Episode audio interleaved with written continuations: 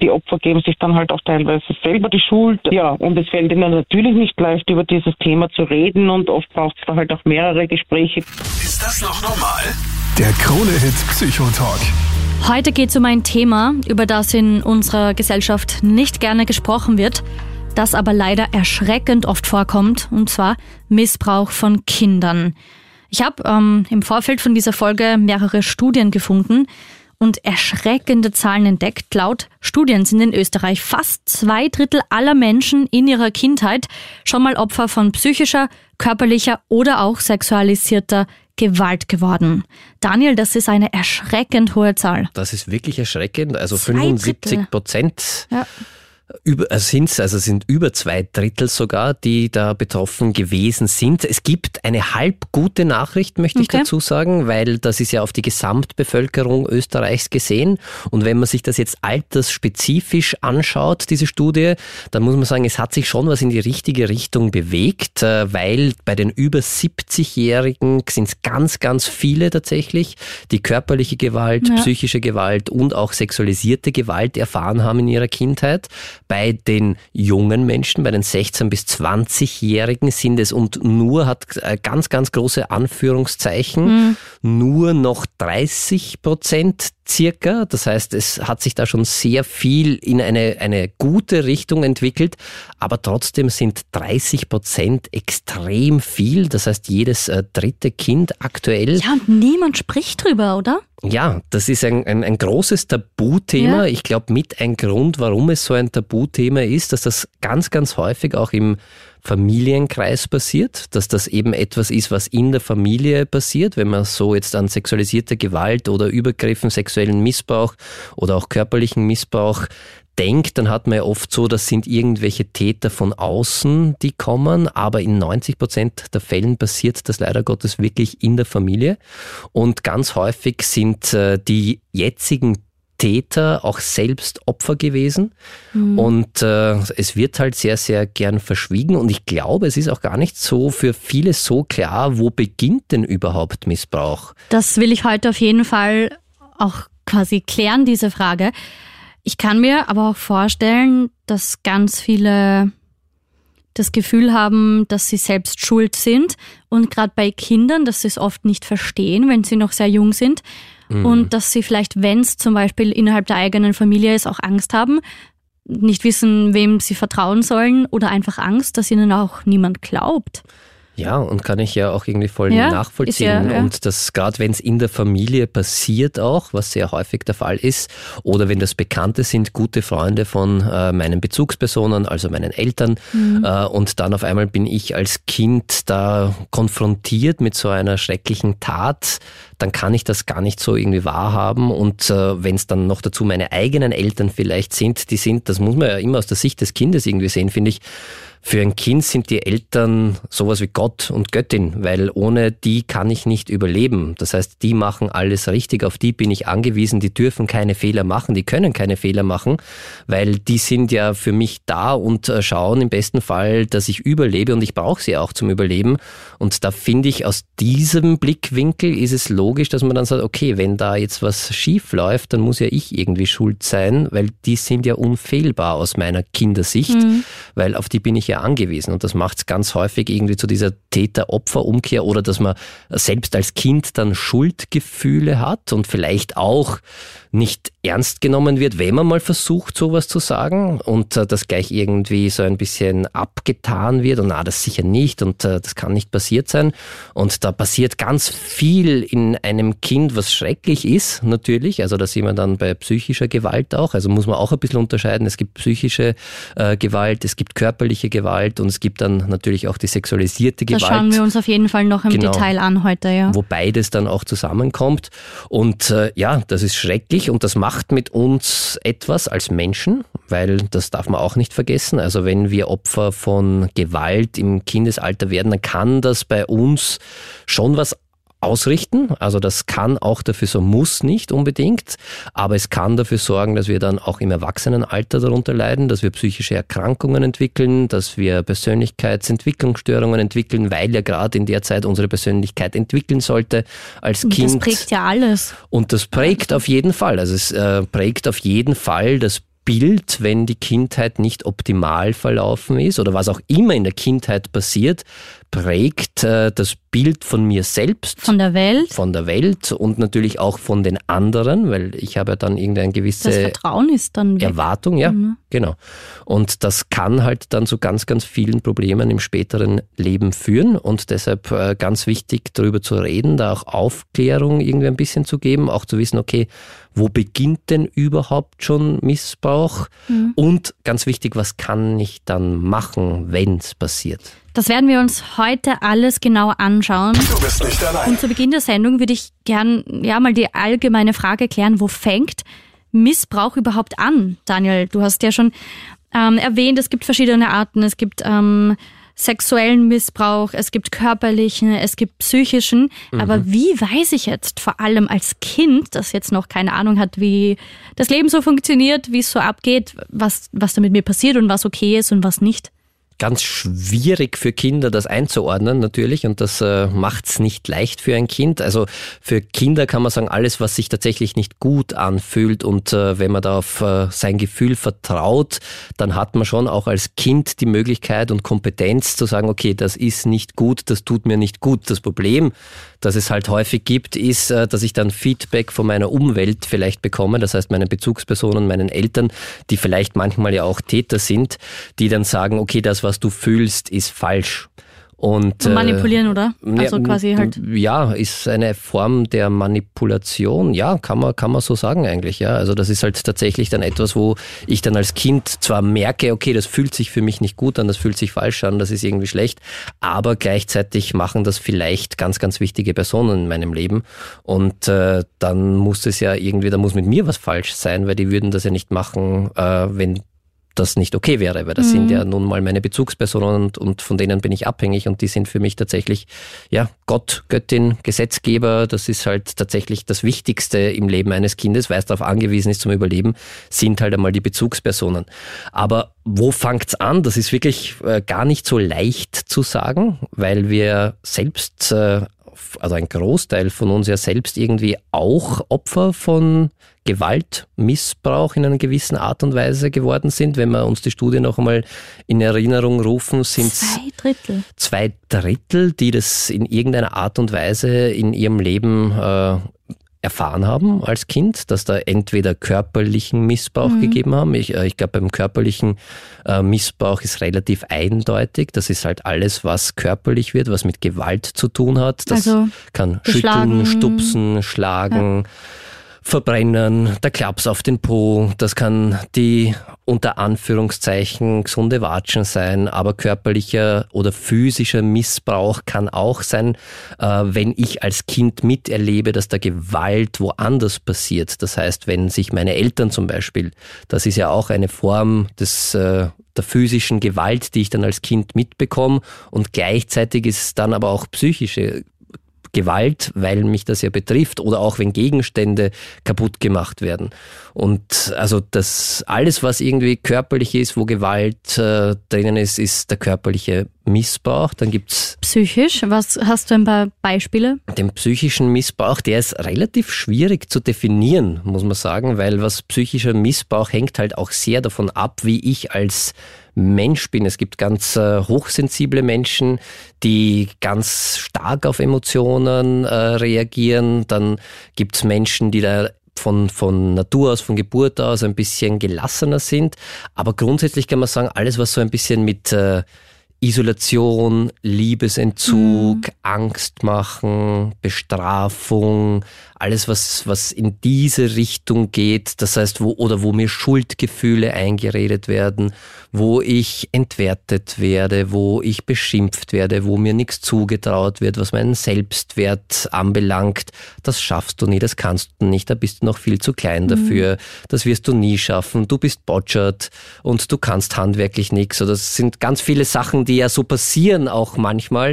Äh, Wahrscheinlich das, auch oft nicht bewusst, oder? Genau, wenn du das nicht mag, machst, so wie ich das gerne hätte, habe ich dich nicht mehr lieb. Das ist gleichzusetzen für ein kleines Kind äh, mit einer Morddrohung ja. irgendwie. Also solche Sachen, das ist alles, äh, oder halt ja, Beschimpfungen natürlich, ja. Das Aber das hat sich ja auch über die Zeit hin geändert, oder? Weil in der Generation von meinen Großeltern war es unter Anführungszeichen wahrscheinlich noch normal, dass man zwischendurch mal einen Klaps bekommt. Mhm. Und ha heute, puh, ja, hat sich zum Glück geändert. Ja. Allerdings, also das haben wir vorher schon kurz besprochen, also die Zahlen gehen in die richtige mhm. Richtung. Trotzdem ist es so, dass nach wie vor 30 Prozent der Kinder in Österreich Opfer auch von physischer, psychischer oder auch sexualisierter Gewalt werden. Bei sexualisierter Gewalt äh, sind die Zahlen, das kann man sagen, dass circa 20 Prozent der Mädchen und 10 Prozent der Burschen auch äh, sexualisierter Gewalt ausgesetzt sind im Kindesalter. Also das ist jetzt auch nicht so wenig. Und das, obwohl in Österreich, und das ist ganz, ganz wichtig, mhm. Österreich war eines der ersten vier Länder der Welt, die ein Gewaltverbot in der Erziehung Wirklich? durchgesetzt der ersten haben. Das, vier? Ja, wow. das ist äh, strafrechtlich geregelt. Das steht im Bürgergesetzbuch. Mhm. Das heißt, äh, man darf, also es gibt das Gewaltverbot in der Erziehung und das haben wir extra rausgesucht, wie da der Gesetzestext irgendwie lautet. Seit 1989 gilt das in Österreich und äh, laut dem Gesetz haben Eltern das Wohl ihrer minderjährigen Kinder zu fördern, ihnen Fürsorge, Geborgenheit und eine sorgfältige Erziehung zu gewähren, die Anwendung jeglicher Gewalt und die Zufügung körperlichen oder seelischen Leides sind unzulässig. Soweit tunlich und möglich sollten die Eltern die Obsorge einvernehmlich wahrnehmen. Also das steht so im Gesetz.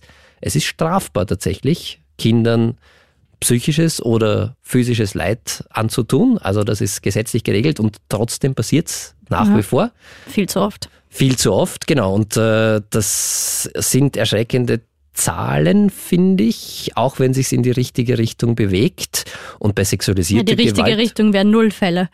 Naja, also, eh, aber es ist von ja, es ist zumindest zurückgegangen. Oder 80 Prozent in der älteren Generation auf mittlerweile 30 Prozent und ich hoffe, dass mhm. wir uns langsam in Richtung Null bewegen. Also das wäre großartig.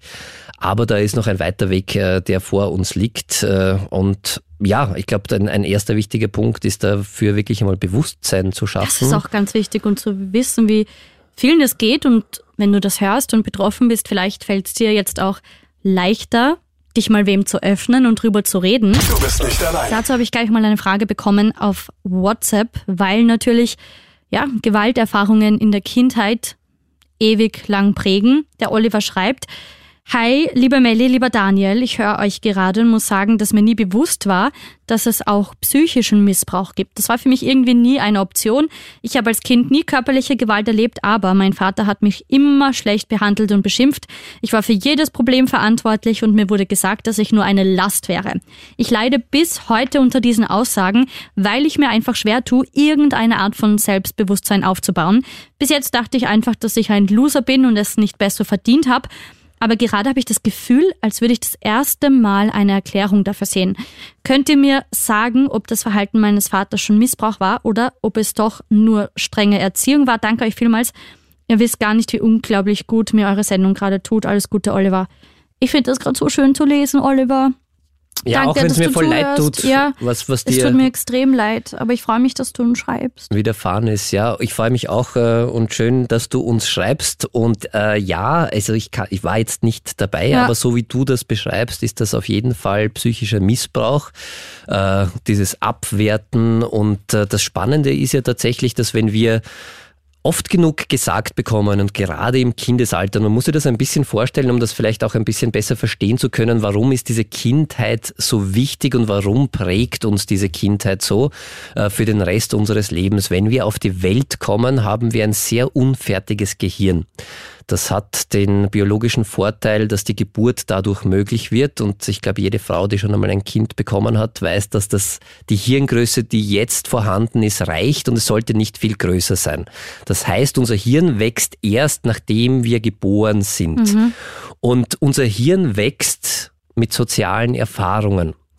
Das heißt, je nachdem, was ich für soziale Erfahrungen gerade in den ersten Jahren meines Lebens mache, und da sind die ersten neun Jahre sehr, sehr prägend, also die ganz frühen Jahre 0 bis 3 ist auch schon sehr prägend, aber bis 9 wächst unser Hirn und es baut sich dann so, je nachdem, was ich für Erfahrungen mache. Und wenn ich da Erfahrungen mache, dass ich mich auf meine Bezugspersonen nicht verlassen kann, dass die mich nur abwerten, dass die ständig zu mir sagen, dass ich nichts kann, dass ich ein Loser bin, dann baut sich mein Hirn danach tatsächlich. Wenn ich mich auf nichts verlassen kann, wenn meine Eltern nicht zuverlässig sind, dann baut sich in mein, mein Hirn genauso meine Struktur, dass ich halt dann für den Rest meines Lebens die Erfahrung abgespeichert habe in mir, okay, so ist die Welt nun mal. Offenbar kann man sich auf niemanden verlassen. Und wenn ich meine Bedürfnisse nach äh, Bindung, Nähe, Zuneigung, Anerkennung, die angeboren sind, befriedigen möchte, dann muss ich was und vielleicht schauen, dass ich selber mich darum kümmere, da muss ich ganz viel leisten oder was auch immer. Da überlegen wir uns dann irgendwelche Bewältigungsstrategien. Und deshalb ist diese Zeit, diese Kindheit so, so prägend, weil wenn unser Hirn dann mal gebaut ist und mit diesen Erfahrungen, die es da in der Kindheit gemacht hat, dann hinterfragen wir das nie wieder. Dann ist das so. Dann ist das quasi die ja, so das sehe ich dann die Welt, oder? Genau, das ist dann eine Brille, die wir aufgesetzt haben, wie wir die Welt sehen. Das ist eine Brille, die wir aufgesetzt haben aufgrund dieser Erfahrung, wie wir uns sehen. Und danach leben wir. Und im besten Fall funktioniert das ein Leben lang halbwegs gut.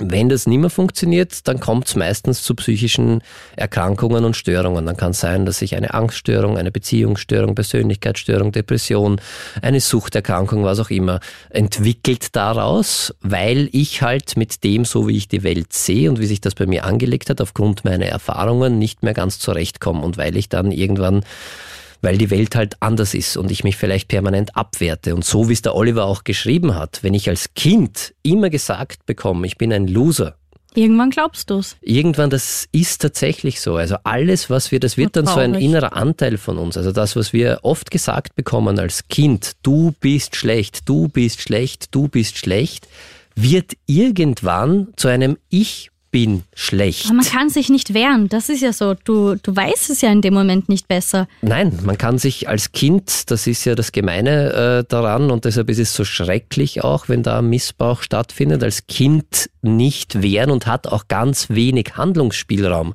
Wir haben ja als Kind ganz, ganz wenige Möglichkeiten. Wir müssen uns als Kind das gerade von unseren Bezugspersonen unter Anführungszeichen gefallen lassen. Weil mhm. wir können ja nicht sagen, okay, meine Bezugspersonen mit vier Jahren sind nicht optimal. Das ist, ich suche jetzt eine andere Family. Genau, ich packe jetzt meinen kleinen Jausen-Mickey-Maus-Koffer und gehe. Das geht halt einfach nicht, sondern da überlegen wir uns halt dann Sachen, wie können wir das aushalten. Und deshalb ist es so, so prägend tatsächlich.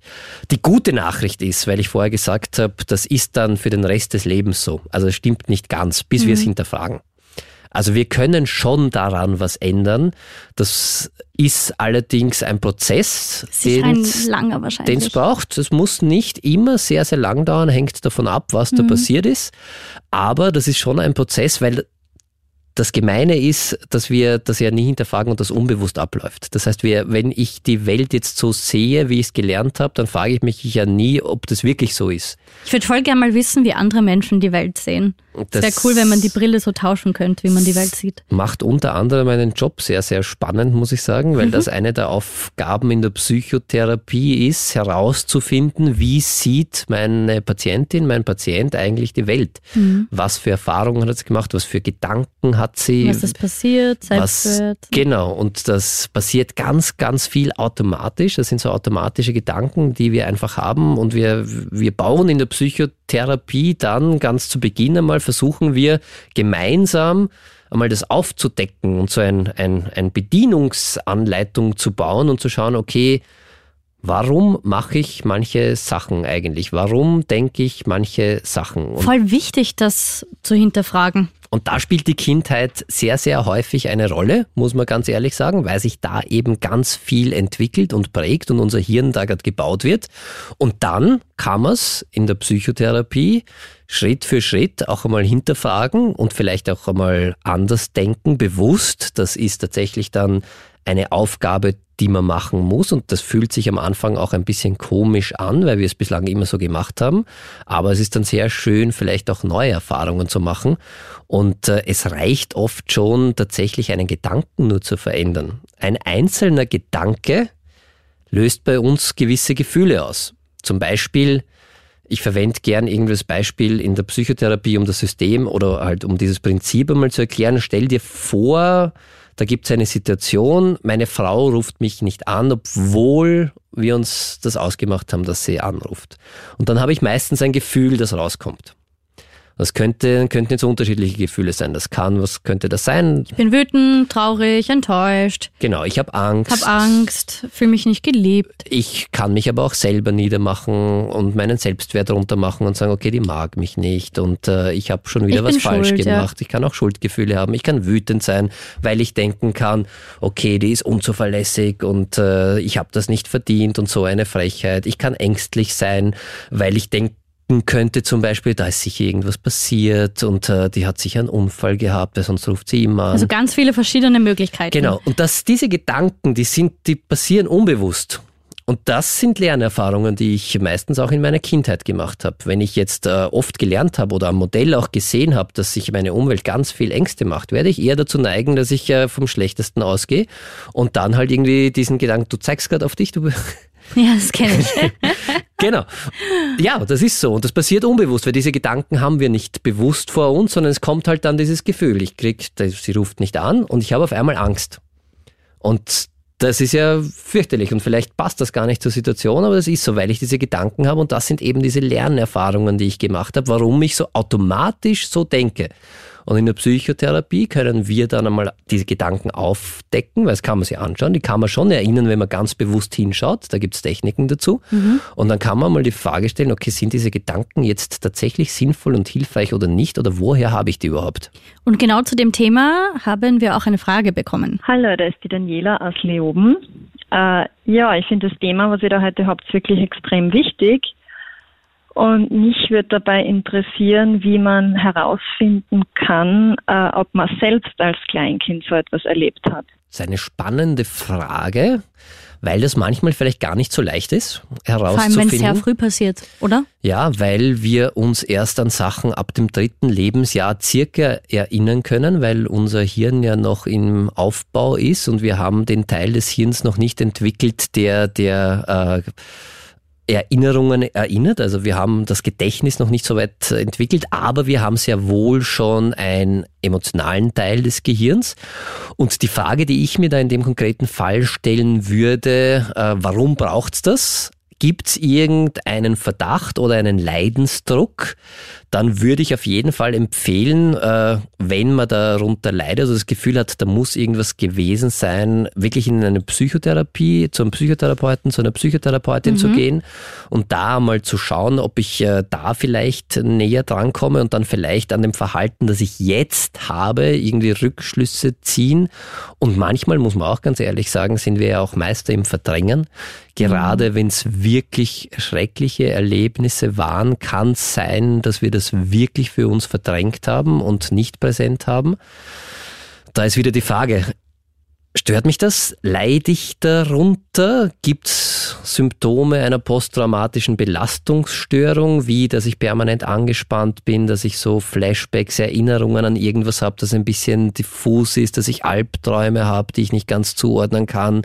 Äh, ja, also wenn ich, wenn ich sowas habe, dann würde ich auf jeden Fall, also wenn ich irgendeinen Leidensdruck habe, in Psychotherapie gehen und wenn nicht, glaube ich, dass man es gut erinnern könnte. Du bist nicht allein. Vielleicht kennst du die Nummer ja. Ich hoffe, du kennst sie. 147 und dann kommst du raus bei Rad auf Draht. Wir dürfen heute mit der Leiterin von Rad auf Draht sprechen. Hallo Birgit Sattke. Ja, hallo.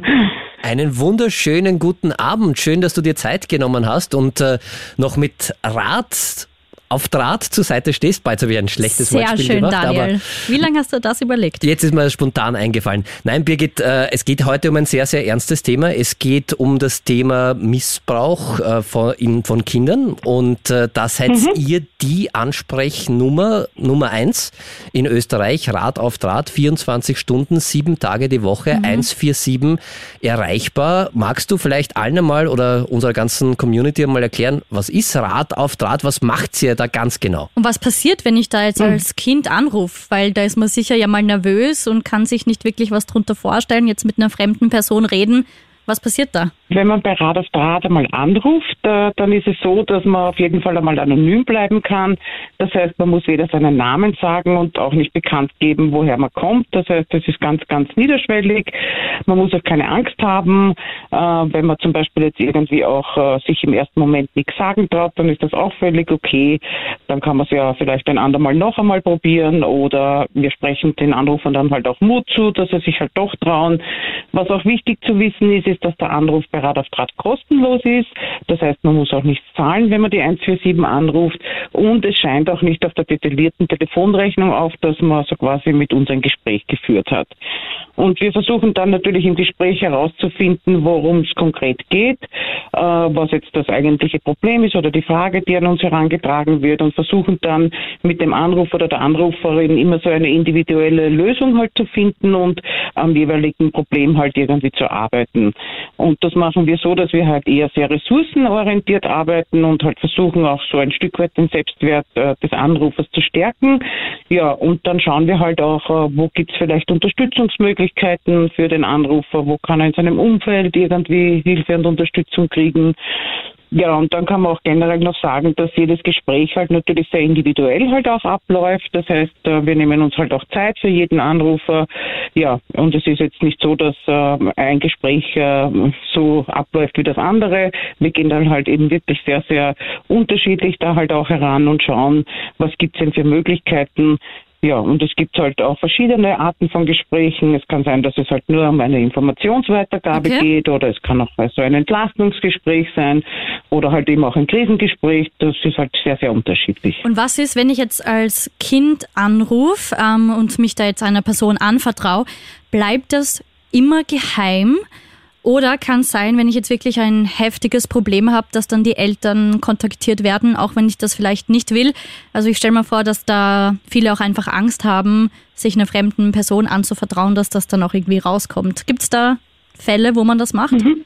Nein, also in dem Fall äh, ist es äh, nicht so, dass wir die Eltern verständigen oder auch sonst niemand irgendwie verständigen, auch wenn es ein ernsteres Problem ist. Das heißt, die Anrufe werden auf jeden Fall vertraulich behandelt und die Gesprächsinhalte auch nicht weitergegeben. Ähm, ja, also das äh, passiert auf keinen Fall. Und äh, da ist halt eher unser Ansatz, vielleicht die Anrufer oder Anruferinnen so weit zu stärken, dass sie selbst irgendwie eine Möglichkeit finden, sich vielleicht ihren Eltern anzuvertrauen oder wir erarbeiten dann im Gespräch auch gemeinsam, wie so ein ein Gespräch mit den Eltern ablaufen okay. könnte. Also das ist halt so unsere Zug Zugangsweise zu der Thematik. Wie äh, alt darf ich maximal sein, um bei euch anrufen zu können? Beziehungsweise gibt es auch, wenn ich jetzt ein Kind habe, als Elternteil die Möglichkeit, bei euch anzurufen? Es gibt eine eigene Beratungseinrichtung für Eltern. Das ist die Rad auf Draht Elternseite. Das ist so ein Online-Video-Beratungsformat äh, und speziell eben für Eltern und Bezugspersonen, wo man sich auf der äh, Webpage www.elternseite.at über einen Kalender einen Termin buchen kann und dann mhm. äh, zu dem jeweiligen Zeitpunkt dann halt in den Termin einsteigen kann. Und bei der Notrufnummer, bei der 147, kann man bis maximal 24 Jahre anrufen. Also das heißt, wir führen noch Gespräche mit jungen Erwachsenen bis zum Alter von 24 Jahren. Okay, also bis 24, das wusste ich nicht. Und ich kann aber. Ich auch nicht, weil da bin ich jetzt schon zu alt. Ja, aber knapp. Ich bin schon ein bisschen du bist schon viel zu alt. deutlich. Ja, ich bin schon viel zu alt. Und ihr seid 24 Stunden, sieben Tage die Woche erreichbar. genau, ja, so ist es. Ja. Und das heißt, jedes Mal, wenn ich äh, irgendwas, also ich muss keine Angst haben. Ich glaube, ganz viele, also ich höre das immer von, von ganz ja. vielen irgendwie, die sagen, naja, ist mein Problem irgendwie groß genug oder ist es schlimm genug, dass ich da jetzt anrufen soll oder sind sich so unsicher oder auch diese Frage, werden da, wenn, wenn da, bleibt das nicht, wirklich geheim, bleibt das kann wirklich, ich vertrauen? Ja, genau. Also ich glaube, halt das ist ganz ja. wichtig, das herauszustreichen. Es bleibt geheim. Mhm. Und ja, gibt es ja. etwas, äh, gibt es irgendeine eine Problemgröße, ab der ich mich an Rat auf Draht wenden kann? Mhm. Oder kann man das definieren, na, oder? Ja, na, man kann sich mit jedem Thema bei uns melden. Es gibt jetzt kein Problem, das zu klein wäre, so quasi. Ja, ähm, ja das ist vielleicht halt irgendwie äh, auch so in den Köpfen von den Kindern und Jugendlichen drinnen, aber so ist es nicht. Man kann mit ganz normalen Fragen an uns herantreten, mit ganz äh, äh, ja, allen Sorgen und Ängsten, die man vielleicht hat und kein Problem, ist zu klein. Äh, wir haben auch äh, jetzt äh, eine sehr große Themenvielfalt. Das heißt, wir sind jetzt nicht auf ein bestimmtes Thema spezialisiert, sondern man mhm. kann wirklich mit allen Themen sich bei uns melden. Ja, und es wird eben auch nichts weitergetragen. Ja, da kann man eben darauf vertrauen, dass das eben nicht der Fall ist. Wie viele, also das wird man jetzt nicht so genau sagen können, aber wie viele junge Leute rufen da an? Also habt ihr irgendeine Zahl? Läutet da das Telefon vielleicht eine Nacht mal nur zweimal oder sind da wirklich ganz, ganz viele Anrufe? Gibt es da so ungefähr einen Richtwert? Ja, na, wir haben also am Telefon ähm, in etwa im äh, vergangenen Jahr über 53.000 Beratungen durchgeführt. Wow. Das heißt, das ist doch relativ viel. Okay, ja. ja. Mhm. Ähm, ja, und es äh, ist auch so, dass in der Nacht natürlich auch Anrufe zu uns äh, durchkommen. Ähm, ja, es gibt natürlich vielleicht dann Zeiten, wo es ein bisschen ruhiger ist, ja, weil die Jugendlichen und die Kinder ja dann auch irgendwann einmal schlafen gehen. Mhm. Ähm, ja, also das ist dann so in der Zeit zwischen äh, drei und sieben Uhr vielleicht, ja, äh, wo es etwas äh, ruhiger ist. Ähm, aber ansonsten ist es halt äh, bei uns immer etwas los und ähm, ja, der Vorteil ist eben, dass man 24 Stunden erreichbar ist. Das heißt, man kann sich halt auch selbst die Zeit aussuchen, wo man vielleicht ungestört telefonieren kann. Mhm. Ähm, ja, was halt auch äh, der Vorteil ist, äh, dass man das halt dann eben zu der Zeit machen kann, wo man halt, äh, das, wo es für einem selbst am besten ist. Du bist nicht allein. Du hast uns ja gerade erklärt, ähm, was Rad auf Draht, wo man ja mit der 147 anrufen kann, so macht, was das so ist. Und jetzt würde ich gerne ein bisschen näher ins Detail gehen ähm, und generell mal so fragen, was die Kinder und die Jugendliche momentan am meisten beschäftigt? Also welche Themen denen wirklich am Herzen liegen? Weil wenn jemand irgendwie ein Problembewusstsein hat, dann müsstest du sein, oder? Stimmt. Du, was, was ist los bei Österreichs Jugendlichen aktuell? Was mhm. beschäftigt sie oder was macht äh, bereitet Sorgen? Ja, also derzeit ist es so, dass sich viele Kinder und Jugendliche bei uns melden, äh, wo man halt noch deutlich diese Auswirkungen von der Corona-Pandemie merkt. Ja. Das mhm. heißt, es sind doch äh, massivere Probleme äh, rund um die psychische bzw. mentale Gesundheit, wo Kinder und Jugendliche noch immer mit diesen Themen halt zu kämpfen haben. Ja, das ist etwas, was wir seit Corona halt deutlich gespürt haben, dass es da eine Veränderung gegeben hat und dass das halt auch noch nachwirkt ähm, und aus unserer Sicht ja wahrscheinlich auch noch länger anhalten wird. Ja, und dann gibt es halt natürlich auch andere Themen, die Kinder und Jugendliche beschäftigen. Das sind zum Beispiel, wenn es innerhalb der Familie irgendwelche Schwierigkeiten gibt oder Probleme oder auch wenn es im Freundeskreis irgendwelche Streitereien gibt oder schulische Probleme. Das sind halt auch so Themen, mit denen äh, sich Kinder und Jugendliche oft bei uns melden.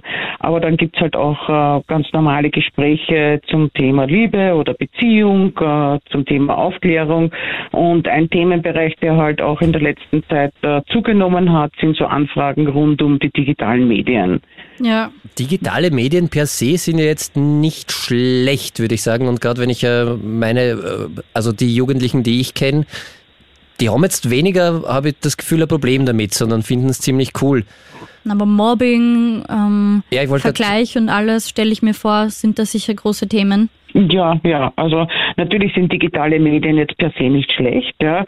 Wichtig ist es halt, dass man einen guten Umgang halt damit halt, halt mhm. äh, hat, ja, dass man sich halt genau anschaut, wo liegen vielleicht auch so ein Stück weit die Gefahren, weil man dann, ähm, wenn man halt mehr darüber weiß, auch entsprechend äh, besser darauf reagieren kann. Ja. Ich denke, dass das ist äh, was äh, ganz was Entscheidendes, ja, ähm, dass man da halt sehr, sehr viel Wissen halt auch hat und halt auch eben die potenziellen Gefahren dann halt auch besser einschätzen kann.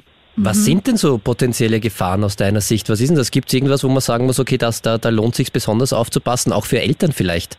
Ja, natürlich ist Cybermobbing ein großes Thema bei, bei Jugendlichen. Mhm. Äh, damit werden wir auch immer wieder in den Beratungsgesprächen mhm. konfrontiert, aber halt auch so Thematiken wie Sexting oder Sextortion, ja, ähm, ja, sind halt auch immer wieder Themen. Datenschutz äh, ist ein großes Thema, Medienerziehung generell, dann so die Einstellungen in den diversen sozialen Netzwerken, wo wir halt auch immer wieder Anfragen dazu bekommen. Das sind so Themen, die, die da halt Kinder und Jugendliche beschäftigen. Du hast gerade den Begriff Sextortion Sextortion verwendet. Ich weiß nicht, ob der jedem was sagt. Was, ähm, was ist Sextortion? Was ist das genau? Ähm, bei Sextortion ist es so, dass Kinder oder Jugendliche über digitale Medien eben äh, so quasi ähm, erpresst werden und zwar mit Nacktbildern und mit Videos, äh, die von ihnen irgendwie angefertigt wurden und wo dann halt eben Geld verlangt wird und damit gedroht wird, dass sie diese Videos mhm. oder diese Fotos dann halt eben an andere weiterschicken. Und das machen und das macht halt das ja. machen Betrügerbanden oder was? Oder die, die sich ausgeben als, als, als, als andere genau, Jugend ja. Okay. Und dann mhm. so ja, also sie, sie treten eben so an die Kinder und Jugendlichen heran, geben sich aus als irgendjemand anderer. In Wirklichkeit steht da halt eine Betrugsmasche dahinter äh, und äh, die das Ziel eben hat, Geld zu erpressen und das macht halt natürlich dann den Jugendlichen, die dann mit sowas konfrontiert sind, einen irrsinnigen Druck, ja? Mhm. Ähm, wenn eben damit gedroht wird, dass ihre Bilder jetzt da an alle Freunde in den sozialen Netzwerken geschickt vor, ja. wird oder die Videos auf YouTube veröffentlicht werden oder solche Dinge. Ja. Wollte ich gerade ja. sagen sagen? Also wenn ich mich da jetzt äh, versuche hineinzuversetzen, das muss ja der Horror sein. Was, was, was, was kann ich da machen? Naja, also wichtig ist auf jeden Fall, dass man auf diese Drohungen nicht eingeht, ja. Ähm, ja, und da ist halt auch so unser Ansatz, äh, den Jugendlichen halt mitzugeben, äh, dass sie auf keinen Fall zahlen sollen, ja. Mhm. Weil selbst wenn man halt zahlt, hat man jetzt nicht die Garantie, dass das damit aufhört, ganz im Gegenteil, ja. Das äh, geht dann halt auch meistens weiter und äh, oft werden dann die Beträge, die da gefordert werden, auch mhm. noch entsprechend größer. Das heißt, auf keinen Fall zahlen, ja. Und was halt natürlich auch wichtig ist, dass man halt eben dann ähm, den jeweiligen, äh, der einem da kontaktiert hat, über die sozialen Netzwerke blockiert, äh, das Ganze dann halt auch das Profil an die Seitenbetreiber meldet, ja, und dann halt auch äh, wichtig, äh, irgendwie Beweise zu sichern für den Fall, dass man dann halt eben auch äh, im schlimmsten Fall halt auch eine Anzeige bei der Polizei machen kann. Aber da wird ja trotzdem ständig die Angst im Hintergrund bleiben und die Panik, dass dann doch... Natürlich, also ja na, meistens hört es dann halt auch zum Glück dann damit auf, wenn man halt eben auch äh, konkrete Handlungen setzt, ja, weil dann merken äh, eben diejenigen, die das äh, eben machen, dass sie da halt nicht so ein leichtes Spiel haben, ja, äh, wenn man halt entsprechend darauf reagiert, wenn man halt jetzt zahlt, ja, dann werden diese Forderungen immer immer wiederholter, ja, und halt auch die Beträge mitunter höher mhm. und äh, wenn die halt eben merken, man setzt da doch halt konkrete Schritte, ja, droht halt vielleicht eben auch damit, das anzuzeigen, weil das ist eine klare strafbare Handlung, ja, dann ist es oft so, dass die dann halt eh schon äh, irgendwie davon ablassen und sich dann halt äh, eben jemanden anderen suchen, wo sie halt dann vielleicht ein leichteres Spiel haben, ja. Jetzt habe ich persönlich noch nie was von Sextortion gehört, muss ich sagen. Und ich, wahrscheinlich wird es auch vielen Jugendlichen auch so gehen, äh, dass die glauben, ich bin alleine und ich bin der Einzige, ja. der in diese Falle getappt ist. Aber das ist äh, getappt ist, aber das ist wirklich offenbar, also das hat System. Also das gibt's häufig, sagst du. Passiert, leider. passiert das ja. oft? Ja. Okay. Ja, ja, also wir werden, werden immer wieder damit konfrontiert und ja, es ist so, dass Jugendliche glauben, na, nur mir passiert das jetzt und das ist natürlich auch mit einer großen Scham verbunden. Ja, ja. denke ich mir. Ja. Aber es ist so, dass das äh, bei vielen äh, so ist, ja. Also es äh, ist jetzt nicht nur ein Einzelfall, ja. Das tritt leider Gottes eben sehr häufig aus, weil da eben ja so eine richtige Betrügerbanden eben im Grunde genommen dahinter stecken, ja. Die, ja, wissen, die eben machen. nur dieses Genau, ja, die haben da natürlich äh, gute, gute, gutes Wissen über diese ganzen Dinge, ja, wissen, wie sie halt eben auch Druck aufbauen können, ja, und äh, ja, mit dieser Angst und mit diesem Druck spielen sie natürlich, ja, und einige zahlen dann halt auch, ja, in dem guten Glauben, na, wenn ich jetzt zahle, dann ist es vorbei, ja, aber so ist es eben nicht, ja, und da ist es halt auch wichtig, diese Botschaft mitzugeben, auf keinen Fall zahlen, ja, und halt dann eben wirklich so konkrete Schritte eben setzen, ja, das ist am, am zielführendsten. Ähm, ich habe genau zu diesem Thema ähm, vorab auch schon eine Frage bekommen auf WhatsApp. Die würde ich gerne ja. kurz vorlesen, was du da dazu sagst. Ähm, die Person hat mich gebeten, den Namen nicht zu, nicht zu nennen, ist eine anonyme Nachricht. Mhm.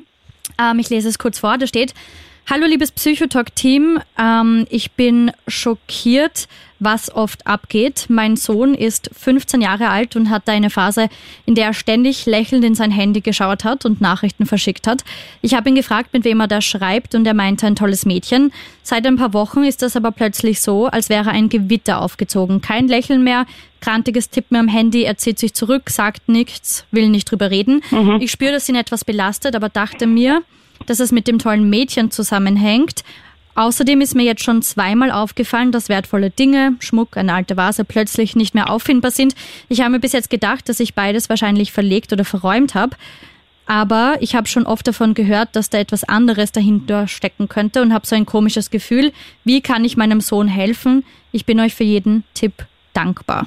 Könnte das mhm. ähm, da vielleicht irgendwie zusammenhängen? Es könnte schon sein, dass das mit so einer Geschichte irgendwie in Zusammenhang steht. Ähm, ja, äh, offenkundig ist es vielleicht so, dass äh, das schon äh, da eben diese Gegenstände entwendet hat und vielleicht versucht, zu Geld zu machen, ja. um ja eben dieser Person vielleicht Geld zu zahlen. Ja, das äh, kann gut sein. Ja, ja, wichtig ist, äh, dass man halt als Elternteil da schon in, natürlich darauf reagiert. Ja, ähm, dann halt eben ähm, ja mit den Jungen versucht versucht dann eben zu reden, auch wenn der vielleicht jetzt halt irgendwie äh, im ersten Moment da irgendwie abblockt, aber da ist die Botschaft wichtig, ja.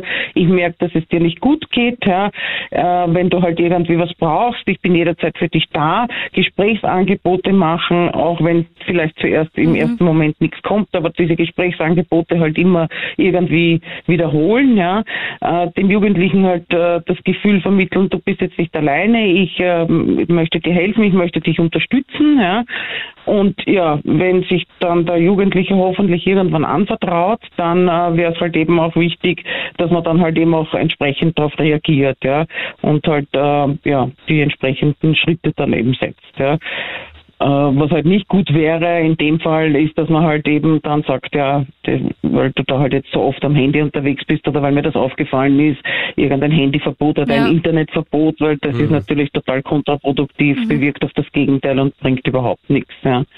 Das heißt, immer wieder dranbleiben, Angebote machen, das Gefühl vermitteln, ich bin für dich da, du kannst mit mir über alles reden und lass dir Zeit oder auch Zeit lassen, wenn ich das jetzt richtig zusammengefasst genau, habe. Genau, genau. Also keinen Druck aufbauen, ja, das wäre halt natürlich auch nicht gut. Eben, da ist es wichtig, diese Gesprächsangebote dann wiederholen, wenn man halt beim ersten Mal das Gefühl hat, na, äh, er kann das jetzt noch nicht annehmen, ja.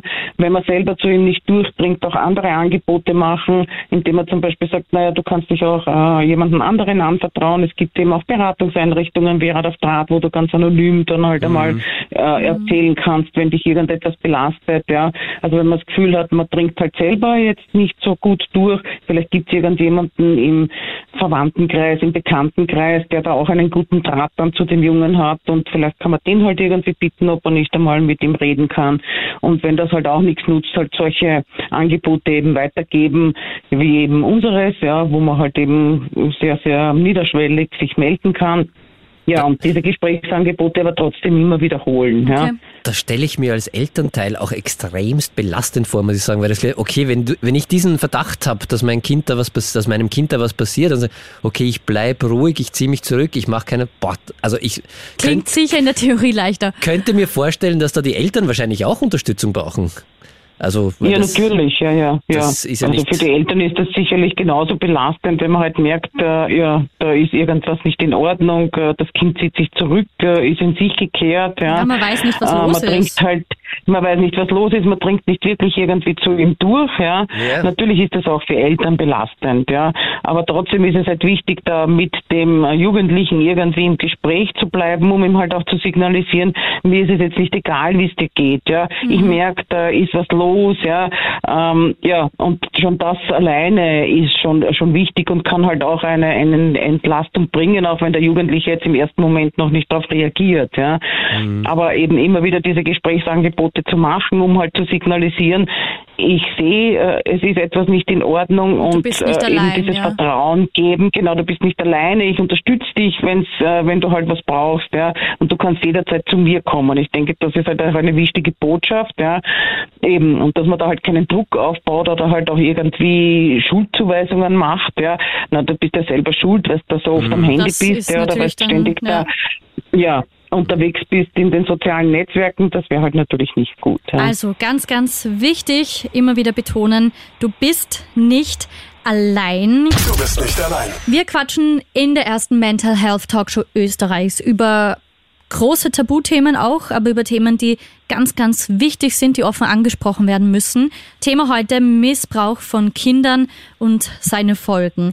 Wir sind jetzt verbunden mit der Leiterin von Rat auf Draht, mit der Birgit Satke. Und wir haben schon über Rat auf Draht allgemein gesprochen, haben darüber gesprochen, mit welchen Themen sich die Kinder oft melden. Und ich würde jetzt gern genauer auf das Thema Missbrauch eingehen ähm, und wissen, wie oft sich da Opfer von Missbrauch bei euch melden, weil ich denke mal, wenn das jetzt im Bekanntenkreis zum Beispiel passiert oder in der eigenen Familie, dass da ganz, ganz viele Kinder völlig verzweifelt sein werden, sich nicht öffnen trauen, denken, das ist ihre Schuld und ja, einfach nicht wissen, wo sie hin sollen gerade bei solchen Themen ist es halt natürlich äh, besonders wichtig, da halt sehr, sehr behutsam vorzugehen.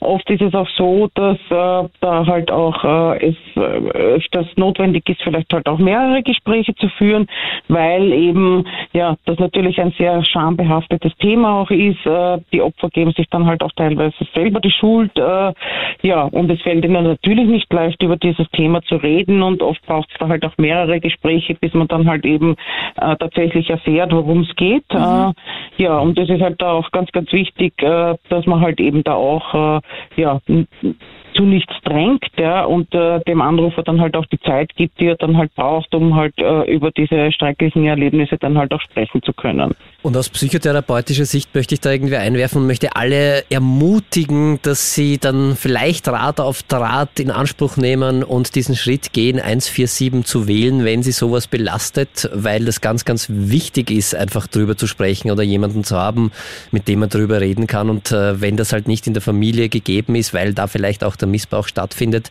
Ich glaube, das ist ein, ein ganz, ganz wichtiger Punkt für alle und ich hoffe, dass wir mit der Sendung heute ein bisschen was bewirken können, dass wir bei Rat auf Draht sind ziemlich coole Menschen, wie man an der Birgit irgendwie hören kann, finde ich. Also mhm. man kann dort anrufen jederzeit. Du hast gesagt, es ist anonym. Äh, es scheint nicht auf der Telefonrechnung auf oder so. Das heißt, es kann nicht irgendwie nachverfolgt werden und äh, es ist gratis und man muss dort auch nicht zu viel preisgeben. Und vor allem ihr dürft oder ihr sagt nichts weiter, was es ist voll Vertrauens, äh, also es ist 100% Schweigepflicht, oder? Genau so ist es, ja. Ja, stimmt alles, was du gesagt hast. Ja, wir sind rund um die Uhr erreichbar. Ja, das ist halt auch ein Vorteil. Man kann sich jederzeit melden. Es ist sehr niederschwellig. Man muss nichts von sich preisgeben. Es macht auch nichts, wenn man halt irgendwie in einem Gespräch dann nicht mehr weiterreden kann und ganz einfach auflegt. Auch das ist völlig in Ordnung, ja. Mhm. Und dann vielleicht zu einem späteren Zeitpunkt noch einmal anruft. Gerade bei solchen Themen, mhm. ja, ist es irgendwie total verständlich, ja, wenn man dann halt vielleicht irgendwie äh, sich öffnet und dann drüber redet und das einem dann irgendwie im Gespräch zu viel wird. Ja, das ist voll, vollkommen okay. Ja, und man kann dann auch äh, am nächsten Tag noch einmal anrufen oder wann es halt dann gerade passt. Ja, äh, es ist alles in Ordnung. Ja. Wichtig ist, dass man überhaupt drüber, drüber redet. redet ja. Da habe ich auch kurz ja. eine Frage dazu. Ich bin gerade auf eurer Instagram-Seite. Und ich zum Beispiel bin ein Mensch, ich telefoniere jetzt nicht super, super gern, ich schreibe lieber. Und ihr habt da stehen, mhm. Chatberatung ähm, für Leute, die sich jetzt nicht anrufen, trauen, lieber anonym schreiben. Ist das auch 24-7 oder gibt es da bestimmte Zeiten oder kann ich da noch einfach mit wem schreiben, wenn ich jetzt gerade einfach schnell Hilfe brauche und sage, ich weiß nicht weiter? Ähm, mhm. Geht das auch? Ja, also es gibt ja, es gibt neben der Telefonberatung zwei unterschiedliche schriftliche Beratungskanäle, die wir haben. Das ist auf der einen Seite eben die Online-Beratung. Da kann man im Prinzip jederzeit schreiben, ja, wenn man halt einmal äh, ja, sich einfach etwas von der Seele schreiben will sozusagen. Da kann man auch überlegen, wie formuliert man das, kann sich das vielleicht nochmal durchlesen Voll, und ja. schickt dann halt eben die Anfrage an uns ab. Ja. Da ist es halt so, dass man halt eine, eine Zeit lang warten muss, bis die Antwort eben kommt, aber sie kommt auf jeden Fall. Es kommt halt dann immer darauf an, wie viele Anfragen gerade da sind bei uns. Manchmal kriegt man sie am gleichen Tag, manchmal dauert es vielleicht auch zwei Tage, bis die Antwort da ist. Und der zweite Beratungskanal, der schriftliche, den wir haben, ist die Chatberatung. Die ist jetzt nicht 24 Stunden geöffnet, weil wir das für, also von unseren personellen Ressourcen nicht schaffen. Aber die hat eben Montag bis Freitag von 18 bis 20 Uhr offen, die Chatberatung. Und in dieser Zeit kann man uns dann eben schriftlich kontaktieren über den Chat und kriegt dann eben mit einem Beraterin, einer Beraterin von Rat auf Draht, so einen 1 zu 1 Austausch, aber in schriftlicher Form. Cool eben. zu wissen, dass, ähm, dass es diese Option eben auch gibt. Ja, jetzt. Genau, weil es gibt auch welche, die sich eben nicht reden trauen am Telefon mhm. und für ja, die eben. diese schriftliche Sehr Beratung wichtig. dann vielleicht noch einmal ein Stück weit niederschwelliger. Ja, genau. Jetzt habt ihr bei Rat auf Draht wahrscheinlich, äh, oder ja, äh, logischerweise sehr viel mit äh, akuten Krisen zu tun, also wenn schon was passiert ist, mhm. aber trotzdem gehe ich davon aus, dass du viel, viel Erfahrung hast und die Prävention wahrscheinlich auch sehr, sehr wichtig ist. Was würdest du dir denn wünschen oder was sind denn deine Tipps vielleicht auch an Eltern, was man präventiv machen kann, dass, dass mhm. ihr nicht so viel Arbeit habt? Ja, die Prävention ist natürlich auch enorm wichtig, ja, weil dadurch kann man vielleicht Dinge im Vorfeld schon einmal verhindern oder äh, eben äh, bei gewissen Dingen es gar nicht so weit kommen lassen, dass ein Problem äh, groß wird, ja. Und ja, also eh so wie wir schon einmal eben erwähnt haben, wichtig ist, dass Eltern so quasi äh, immer wieder Gesprächsangebote an die Kinder machen, dass sie da sind, dass sie sensibel halt auch vielleicht ein bisschen nachspüren, wenn sie irgendwelche Veränderungen bemerken und da halt auch nachfragen, ganz einfach, ja, mhm. weil dadurch kriegt natürlich auch äh, das Kind oder der Jugendliche das Vertrauen. Ich kann mich jederzeit an meine Eltern wenden, auch wenn es einmal nicht so gut läuft oder wenn ich einmal ein Problem habe. Und das ist ganz, ganz entscheidend, ja, diese Vertrauensbasis, dieses, dieses Grundvertrauen, das eben da sein sollte, damit eben, wenn ein Problem da ist, man sich halt jederzeit an die Eltern wenden kann. Mhm. Liebe Birgit, ich habe größten Respekt vor ja. eurer Arbeit. Das ist großartig. so eins, wichtig. Vier, sieben. Wir haben es eh verlinkt und eins ist mir auch noch wichtig. Ja, ich super. glaube, ihr habt mhm. ja diese ja. Elternseite auch, weil genau, ich ganz oft mhm. irgendwie, also die, ich finde, man sollte Eltern da nicht irgendwie rauslassen und das meine ich jetzt nicht negativ, sondern die brauchen halt auch ganz oft Unterstützung und, und Hilfe. Absolut, ja. Und deshalb finde ich sowohl für Kinder, die Fragen haben, die Probleme haben und jemanden zum Reden brauchen, eins für sieben, aber auch auch Eltern bitte keine Scheu, einfach einmal, da gibt es auf der Elternseite gibt's auch so, ein, so, ein, so einen Chat oder so, bietet sie an, wenn ich das richtig gelesen habe, oder? Ja, so eine Online-Videoberatung, genau, genau ja. wo man sich einen Termin buchen kann, ja. Und das mhm. ist großartig, was ihr macht und ich wünsche euch äh, wenig Arbeit eigentlich, aber gleichzeitig. Erfüllende Arbeit. Ja, das ist es wahrscheinlich, oder? Ja. Schätze ich mal. Auch wenn man mit viel Leid äh, konfrontiert ja. ist. Ja, ich danke auch. Äh, vielen, vielen Dank für Ihre wertschätzende Art und äh, ja, äh, dass ihr das halt auch so wichtig einschätzt. Das ist für uns halt natürlich auch sehr, sehr hilfreich. Ja, und ich kann wirklich nur jeden ermutigen, wenn er Hilfe und Unterstützung braucht, äh, sich entweder bei uns zu melden oder eben bei der Elternseite. Vielen lieben Dank, schönen Vielen Abend Dank. dir und ja, alles Liebe, alles Gute und weitermachen.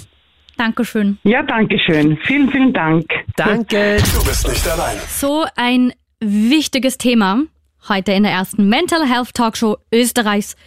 Nur hier auf Krone Hit. Thema Missbrauch von Kindern und die Folgen.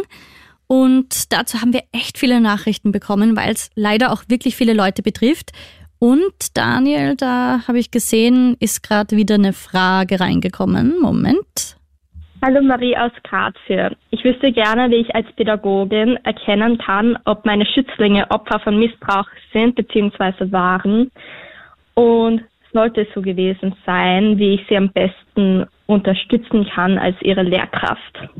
Das ist eine sehr, sehr spannende und wichtige Frage. Äh, ich glaube, generell gilt, wenn mir Verhaltensveränderungen auffallen an dem Kind, mhm. also wenn ich das äh, genau beobachte und da gibt es auf einmal sowas wie einen sozialen Rückzug oder wirklich äh, Verhalten, das vorher nicht da war, das, das kann auch eine Form von Aggressivität sein mhm. oder irgendwas, was auf einmal anders ist, dann würde ich das einmal beobachten und dann, so wie wir es heute auch schon besprochen haben, tatsächlich so ein, ein Gesprächsangebot Angebot machen, ein Vertrauen tatsächlich aufbauen und sagen, hey, ich merke, offenbar geht es dir gerade nicht gut, du weißt, du kannst mit mir über alles reden, wollte nur ist was.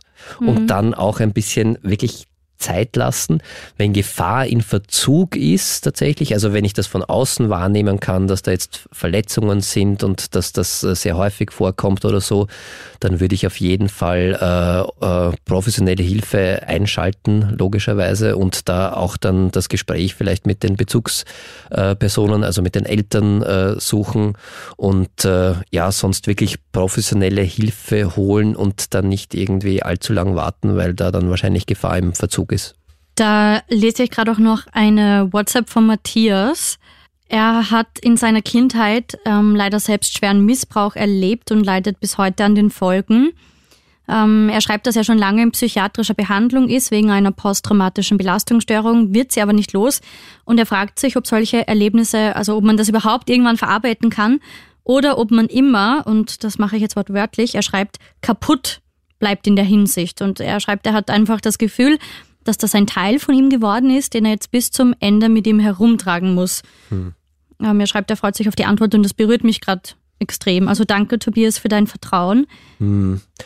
Muss man das für immer herumschleppen? Ich meine, ja, es ist halt ein, ein schon ein Teil von, ein, von der Lebensgeschichte. Also ja. leider. Also, also nein, man, also muss man das immer, ja, es wird ein Teil der Geschichte bleiben. Allerdings, weil wir da auch gelesen haben, dass äh, schon in psychiatrischer oder psychotherapeutischer Behandlung wegen einer posttraumatischer Belastungsstörung ist. Also Kaputt, würde ich mal sagen, ist das absolut falsche Wort. Also kaputt ist man deshalb nicht. Eine traumatische Erfahrung, ein traumatisches Erlebnis, ja, das richtet Schaden an, das ist schrecklich, das ist fürchterlich, das ist auch nicht auszulöschen. Mhm. Aber ich vergleiche das hm, vielleicht gerne mit einer Wunde und das kann eine sehr große und hässliche Wunde sein. Mhm. Und äh, wir neigen ja sehr oft dazu, gerade wenn so seelische, psychische Wunden sind, dass wir die nicht gerne anschauen und äh, da großes Pflaster in Form einer Ver bisschen verdecken, oder? Genau, in, in, Form von Verdrängen einfach drüber geben. In der Psychotherapie äh, machen wir dann schon folgendes, dass wir diese Wunde einmal tatsächlich das Pflaster runternehmen und das ist ein schmerzhafter Prozess. Oft die aber säubern und anschauen, auch das kann äh, wehtun und das kann ein langer Prozess sein und dann langsam verheilen lassen. Aber was bleibt natürlich ist eine Narbe. Aber es ist ein Unterschied, finde ich, ob ich eine gut verheilte Narbe habe mhm. oder ob ich tatsächlich da eine Wunde habe, die anfängt die zu eitern, die ja. mich permanent einschränkt, die mich nichts mehr machen lässt. Dann, also das ist ein großer Unterschied und deshalb finde ich es super und großartig, dass du in äh, Behandlung bist und dich der PTBS, also dieser posttraumatischen Belastungsstörung stellst das geht leider nicht von heute auf morgen. Also das ist ein Prozess, aber es gibt mittlerweile wirklich gute äh, Behandlungsansätze, die äh, da sehr äh, erfolgsversprechend sind mhm. und niemand ist kaputt. Also niemand ist kaputt. Ich, ich glaube, äh, wir Menschen sind so großartige Lebewesen und wir können so viel aushalten und resilient, also gestärkt da von dem, was uns passiert ist, äh, noch rausgehen aus, aus Situationen. Also ich würde sagen, kaputt ist niemand. Ja, manchmal dauert es ein bisschen, um das Ganze zu verarbeiten oder so, aber ich glaube, also kaputt ist, ich, ich kenne keinen Menschen und äh, der kaputt ist, äh, kaputt ist niemand. Und äh, das würde ich auf gar keinen Fall sagen und deshalb wünsche ich dir ganz, ganz viel Kraft und bleib dran. Es kann mühsam sein, es kann schmerzhaft sein, aber es lohnt sich auf jeden Fall und du bist nicht kaputt und du bist auch nicht schuld daran, sondern du bist das Opfer und äh, ich hoffe und wünsche dir wirklich äh, von ganzem Herzen, dass da noch ganz, ganz viel Gutes kommt und das wird auch so sein. Du bist nicht allein. Danke für dein Vertrauen. Danke, dass du mit dabei warst. Und Daniel, du hast mir vorher noch von einem Tool erzählt, wo ich gar nicht wusste, dass es das gibt. Ähm, wir haben ja heute auch zum Beispiel über Sextortion geredet, dass das gerade ähm, viele Kinder und Jugendliche betrifft. Mhm. Was ist das für ein Tool? Das ist ein super cooles Tool, das ich auf der Rad auf Draht-Seite gefunden habe, auf der Homepage und wir haben es auch verlinkt auf kronehit.at. Sollte jemand tatsächlich irgendwie da betroffen sein und so Sexbilder von sich irgendwo im Internet herumschwirren, dann kann man die äh, sperren lassen auf äh, den großen Plattformen und überhaupt im Internet tatsächlich. Da kann man einfach das Bild hochladen. Man muss aber nicht das Bild wirklich hochladen, sondern nur diese Metadateien, also Daten werden hochgeladen. Ich bin jetzt keine IT-Experte Werte. Mhm. Take it down heißt das. Also, dass man es wieder runternimmt und da äh, klickt einfach rein auf Kronit.at. Ich wusste bislang auch nicht, dass das geht. Und da kann man, wenn man mit solchen Bildern erpresst wird oder wenn irgendjemand Bilder von einem ja, wenn die hat, einfach im Umlauf sind. Genau, wenn die im Umlauf sind, dann kann man die dort melden tatsächlich, die Daten im Hintergrund und dann können die nicht mehr im Internet irgendwo veröffentlicht werden. Und das finde ich großartig, weil ich wusste nicht, dass das geht. Aber das geht und klickt euch rein auf kronehit.at. Ich hoffe, es braucht niemand, aber wenn es jemand braucht, super cooles Tool. Mega. Ja, klick dich auch gerne rein in unseren Podcast. Den Sendungspodcast ist das noch normal, der Krone-Hit Psychotalk. Da kannst du die ganze Folge nochmal nachhören und generell ganz viele andere Folgen zum Thema Ängste, Depressionen, Mobbing. Kannst sicher auf jeden Fall viel mitnehmen. Ist das noch normal? Der Krone-Hit Psychotalk.